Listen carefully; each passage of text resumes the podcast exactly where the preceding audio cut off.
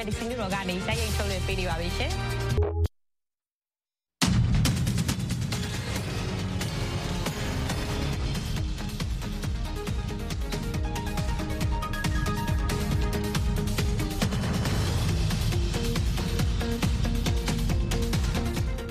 各位观众朋友，大家好，欢迎收看《美国观察》，我是林森。首先来关注今天的重要新闻。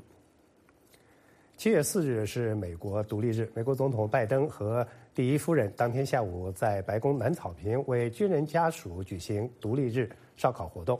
晚上，他们将观看在国家大草坪举行的独立日烟花表演。七月四日，美国独立日的庆祝活动传统上包括游行、野餐、政治演讲和烟花表演。独立日可能是美国最具爱国色彩的节日。美国人在这一天庆祝十三个最初的殖民地决定弃绝英国的统治，并建立合众国。这些殖民地的代表其实是在1776年的7月2日投票决定独立。两天后，他们批准通过了那解释那项决定的独立宣言。因此，7月4日成为人们纪念的日子。另一方面，在芝加哥郊区高地公园举行的七月四日独立节庆祝游行遭遇枪击，致使六人死亡，约三十一人受伤送医。枪手为一名十八至二十岁的深色头发的白人男性，仍然在逃。警方告诫居民就近躲避。现场的视频显示，当地时间上午十点，庆祝活动开始几分钟后，音乐仍在播放，而人们突然四处奔跑寻找掩护。当地报纸报道一名目击者的话说，他听到了二十多声枪响。克莱县警察局副局长克里斯托弗·克维利说，枪手显然是从屋顶开枪的。他说，现场找到了一支步枪，但嫌疑人仍被认为是持有武器和危险的。来自美国、英国和法国驻中国大使与俄罗斯大使七月四日在北京就俄罗斯侵略乌克兰展开面对面的辩论。这次会议是清华大学主办的世界和平论坛，讨论联合国的作用以及国际秩序。外交官们在简短的握手寒暄之后，立刻展开交锋。西方国家的大使们强烈抨击俄罗斯入侵乌克兰，封锁黑海。阻止乌克兰粮食出口。美国大使波恩斯说：“俄罗斯入侵乌克兰是对国际秩序最大的威胁。”俄罗斯驻中国大使杰尼索夫辩称，莫斯科是受到了北约扩展的挑衅。Greatest threat to the world order is the Russian war in Ukraine. The fact that Russia crossed the border with an armed force, unprovoked, and has started this war with so much human suffering, so many innocent civilians dead in Ukraine. This is a direct violation of the United Nations Charter. It's a direct violation of what Russia, the Russian Federation signed up to when it became a member state, a continuation state in 1991 uh, after the demise of the Soviet Union. I can say a lot about whether it was provoked or not by uh, fire waves of NATO expansion, by all everything what was happening since 2014. Uh, remind of uh, all that desperate uh, uh, efforts by my country to uh, promote Minsk agreement and complete failure due to the position of our opponents. Moments we have the fear. You may hear sometimes, I think we just heard from the Russian ambassador, five waves of NATO expansion. I wonder why NATO had to expand. Who was it who invaded Georgia? Who was it who invaded Ukraine? Who was it who stationed troops in Moldova without their asking or permission? On the present situation, the deliberate choice by Russia to attack Ukraine contravenes all the commitments made by the Russian authorities and constitute an unacceptable and indisputable violation of the Charter of the United Nations and all the founding principles of the European and international order. China and the U.S. The fact is, you are blockading Ukrainian ports. You're intentionally bombing Ukrainian grain and agricultural centers, and that's depriving the rest of the world from the grain that's needed in this food crisis. the human rights.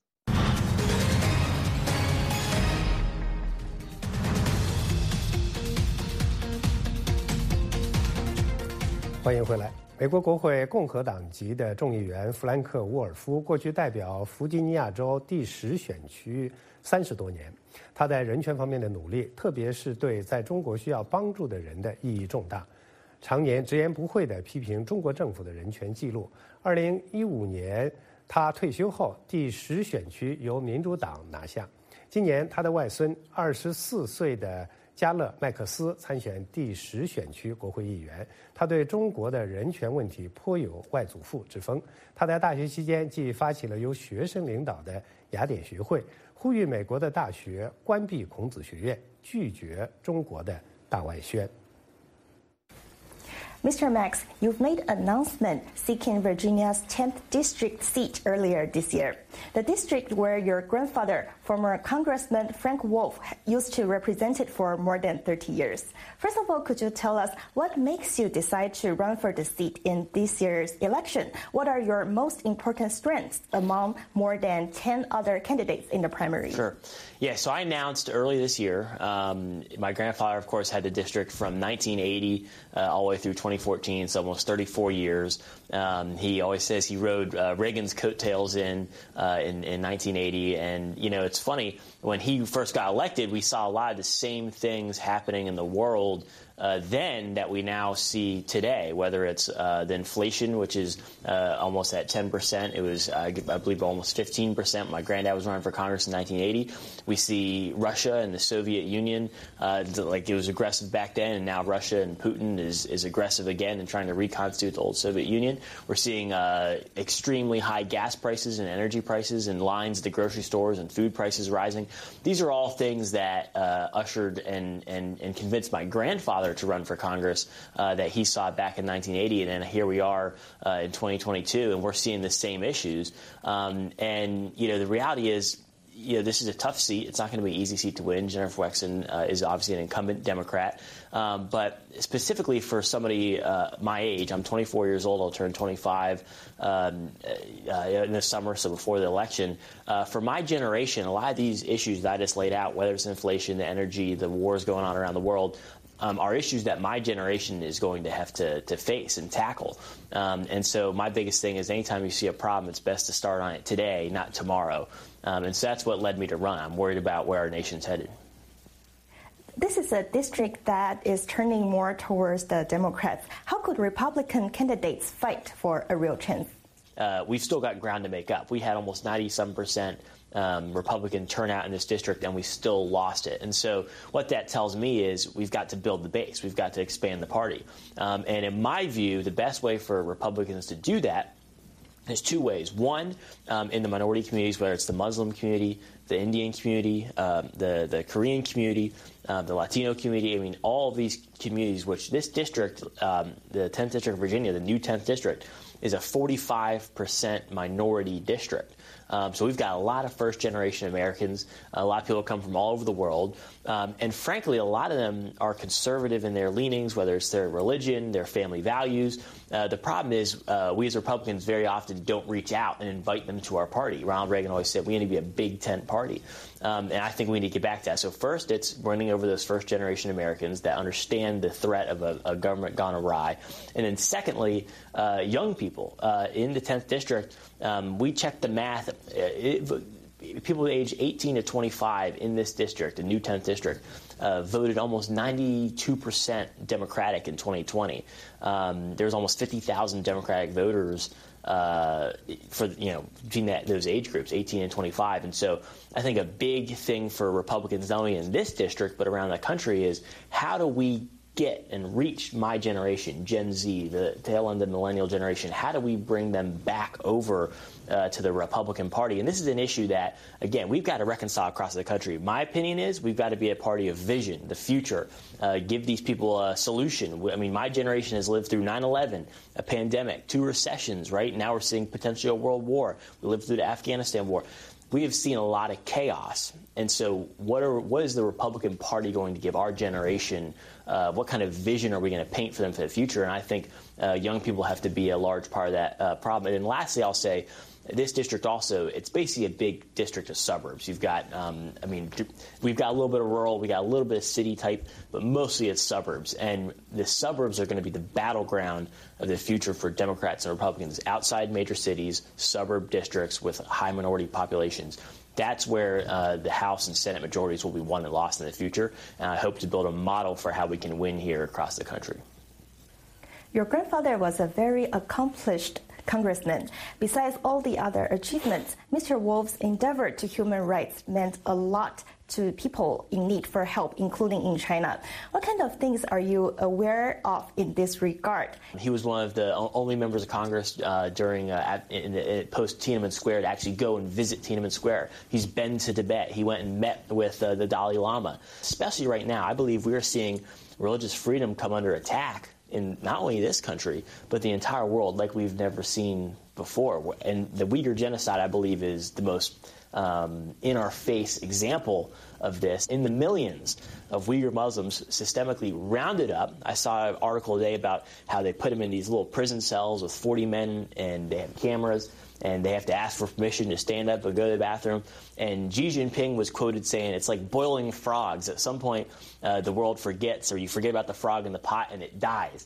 They are going to eventually exterminate these people. And what did we say when we told the world never again after World War II will we allow this to happen? And we're letting it happen. And we're seeing the Buddhist monks that are burning themselves, right? What's happening in Tibet? It's cultural ge- genocide in Tibet. Um, and not to mention all different, uh, uh, you know, again, the Coptic Christians are still being persecuted. Christians in Pakistan are still being persecuted. I mean, uh, faith around the world, uh, anti-Semitism is on, a, on an at an all-time high.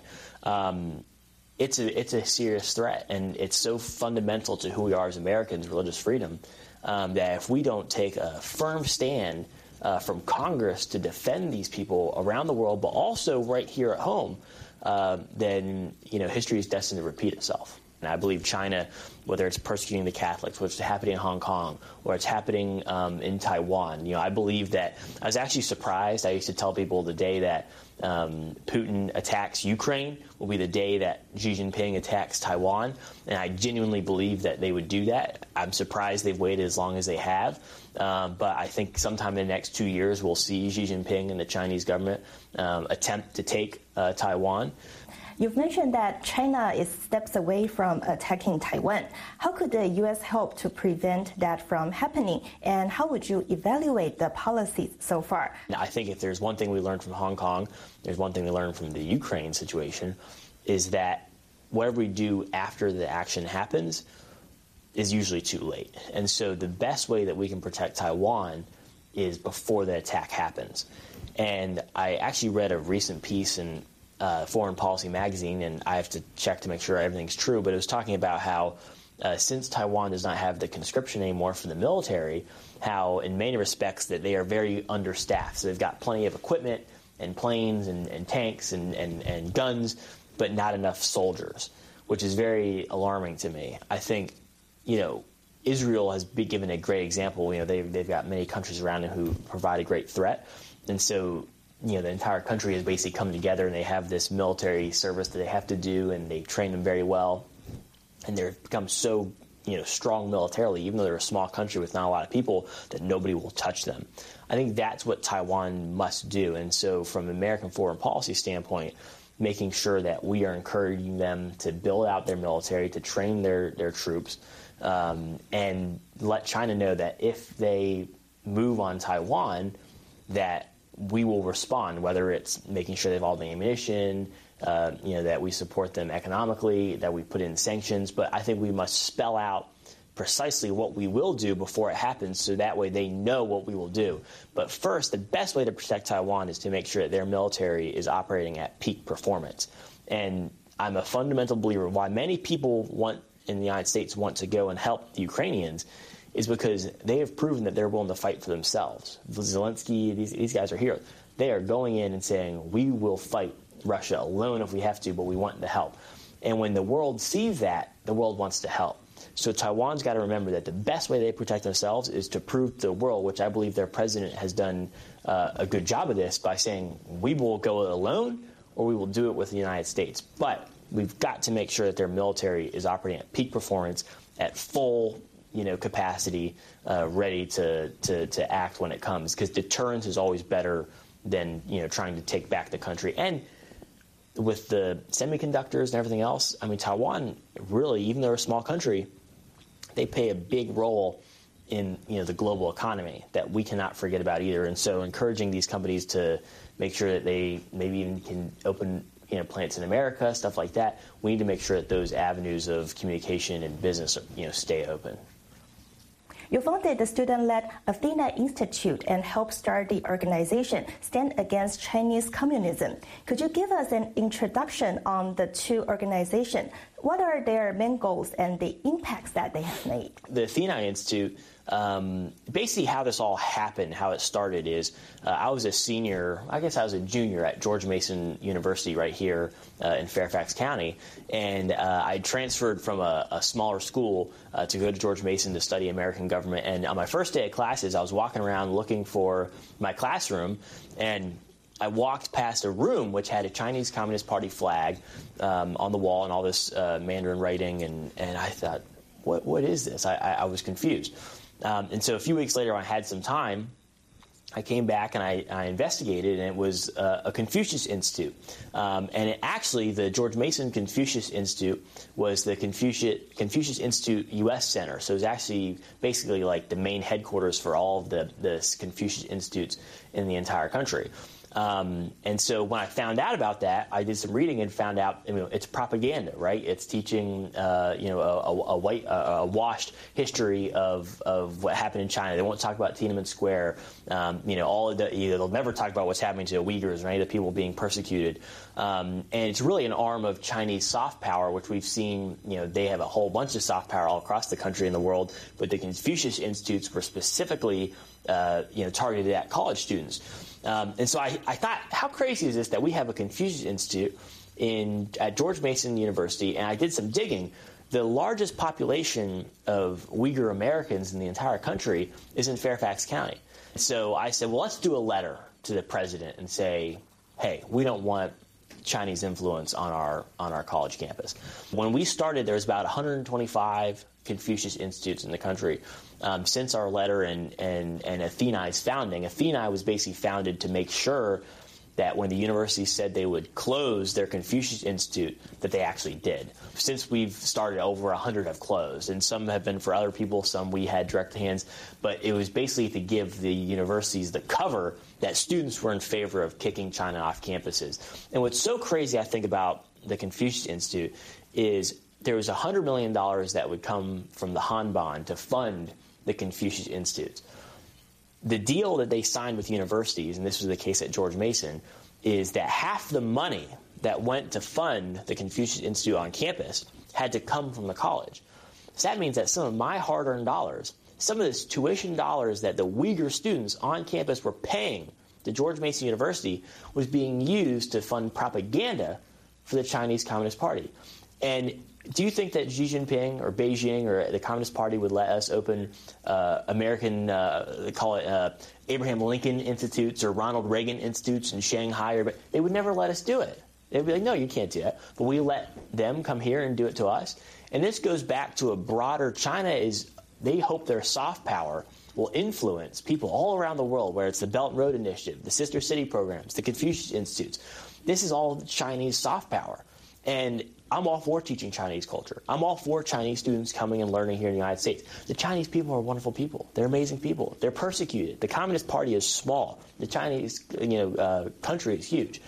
Um, we need to encourage all of that, but not the history that the Communist Party wants to teach us. And so that's where Athena came out of. And then SACC, Standing Against Chinese Communism, is our basically our political action committee C4 um, that basically uh, puts out surveys to state um, delegates and, and governors and attorney generals um, when they're in their election season to say, hey, when I get uh, into, into office, I pledged to combat Chinese influence at the state level. And that's really where a lot of the threat of the Chinese are, is on the state level, because they know they can't, it's very hard to infiltrate congressmen and senators. But sometimes it's a little easier to do this with mayors and town councilmen um, or attorney generals. And so we are trying to get people all across the country to agree that they will not cut deals with the Communist Party. We wish you the best in the campaign. If the result is less than ideal, what's your plan for the next? Um, first, I'm going to help whoever you know beats me in this primary. It's about 10 people in the primary. They're all nice people, so I'll help whoever it is beat Jennifer Wexton in the fall. Uh, but secondly, you know, my Athena Institute, the nonprofit that does the human rights work, our big kickoff, our next big push is going to be uh, divestment from university endowments from the Chinese Communist Party, specifically around the Uyghur genocide. So we've already got about five universities that have agreed to do audits of their endowments. We just did a national letter signed by Michael McCaul, Nikki Haley, uh, Keith Krach, the DocuSign uh, founder and former Undersecretary of State, uh, who actually was the highest ranking government official to ever visit Taiwan. He's on our advisory board. And so that letter's already gone out, and that's our next big push at the nonprofit. And so uh, I'm going to go and I would go work full time with them to make sure we're still advocating and, and doing all that work. Uh, and we've got our big kickoff for that planned for June 2nd. So uh, if I lose, then that'll be my next thing. 当今真相为重，掌握全球脉动，只要点击 VOA Plus，手指移动，信息即来。 追踪政治动向，体验真实生活，世界各地的声音，随时随地轻松获取。现在就下载 VOA Plus 应用程序，VOA Plus。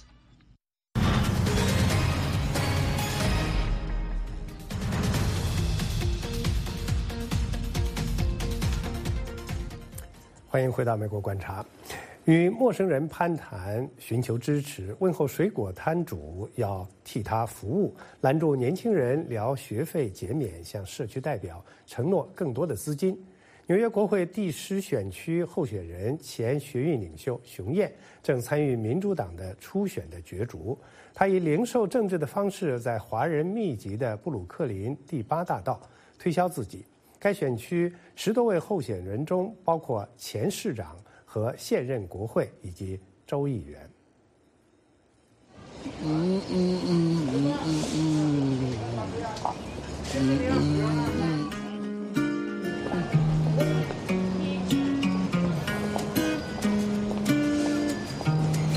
哎呦，你好，你好！哎呀，谢辉，我是熊燕，这你们家都是民主党的。成员，我这要竞选国会议员。我知道，我知道，呃，方方便说了啊，对，这个需要你们支持我。哎呀，感谢上帝啊！他这个呃初选呐，从六月二十八推迟到了八月二十三。我是竞选联邦国会议员，因为我这个是我的选区，所以呢有很多的华人在这里哈。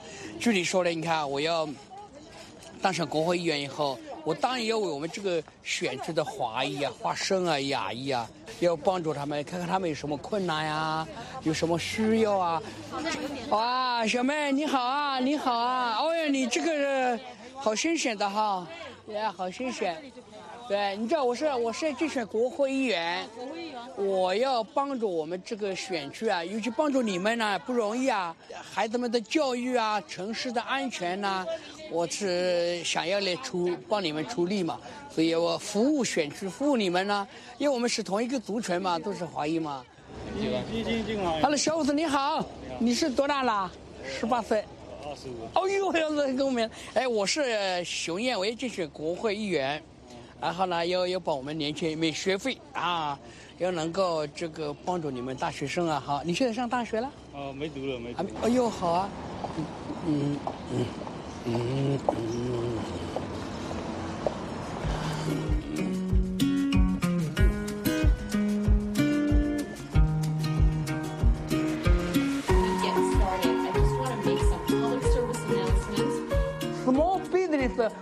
First thing is change. Right now, the Democrats has been controlled for a long time. The Republican Party represent core value, the basic core value. And we have the Democrats, which represent the progressive right now. They want to uh, uh, um, loosen the, the jail population, the no bail reform, and the, there's consequences when you're doing that. Now I want to go back, is to go back to the basic. You commit a crime, no matter how small it is, you go to jail until you learn your lesson. He would be better to represent the Asian American community? No, because I think you have to look at it by policies. I, I, I don't think it's fair to say that, you know, I re- necessarily represent all Jewish people just because I'm Jewish. It's because I have policies that back the Jewish people. I have policies that back Asian Americans, and I think. 前 NBA 中锋坎特因直言不讳地批评北京威权政府对 围藏港台的压制，他二月份失去了工作。坎特在 NBA 打球十一年，有很多队友和朋友，但是没有一个人打电话或者发短信问候。大家担心名字被他提到。他并不孤独，活动人士提供着广泛的支持，众多的国会议员也到场祝贺他成立的致力于改善人权的基金会。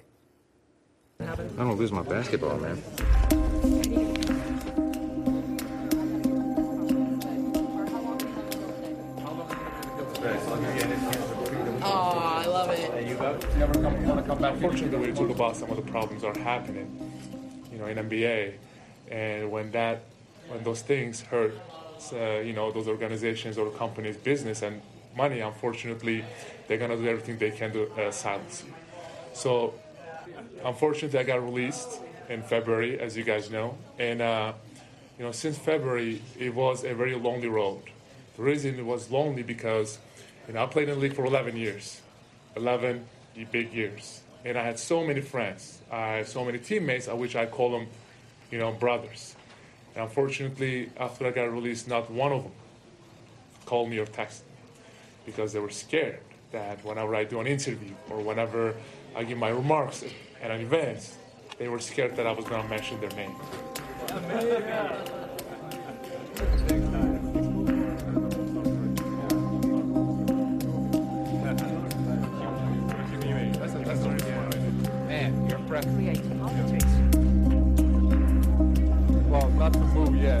Listen, members of Congress are with you. This is uh, a, a, movement that we're all in solidarity on. We're really grateful that you do what you do. We want to help and be a partner with you in it. And uh, and us keep leading, brother. I mean, you stand head and shoulders above the rest of us, uh, and, uh, and, and we're really grateful you use your voice and and to take the hit as you have to, to at great personal sacrifice.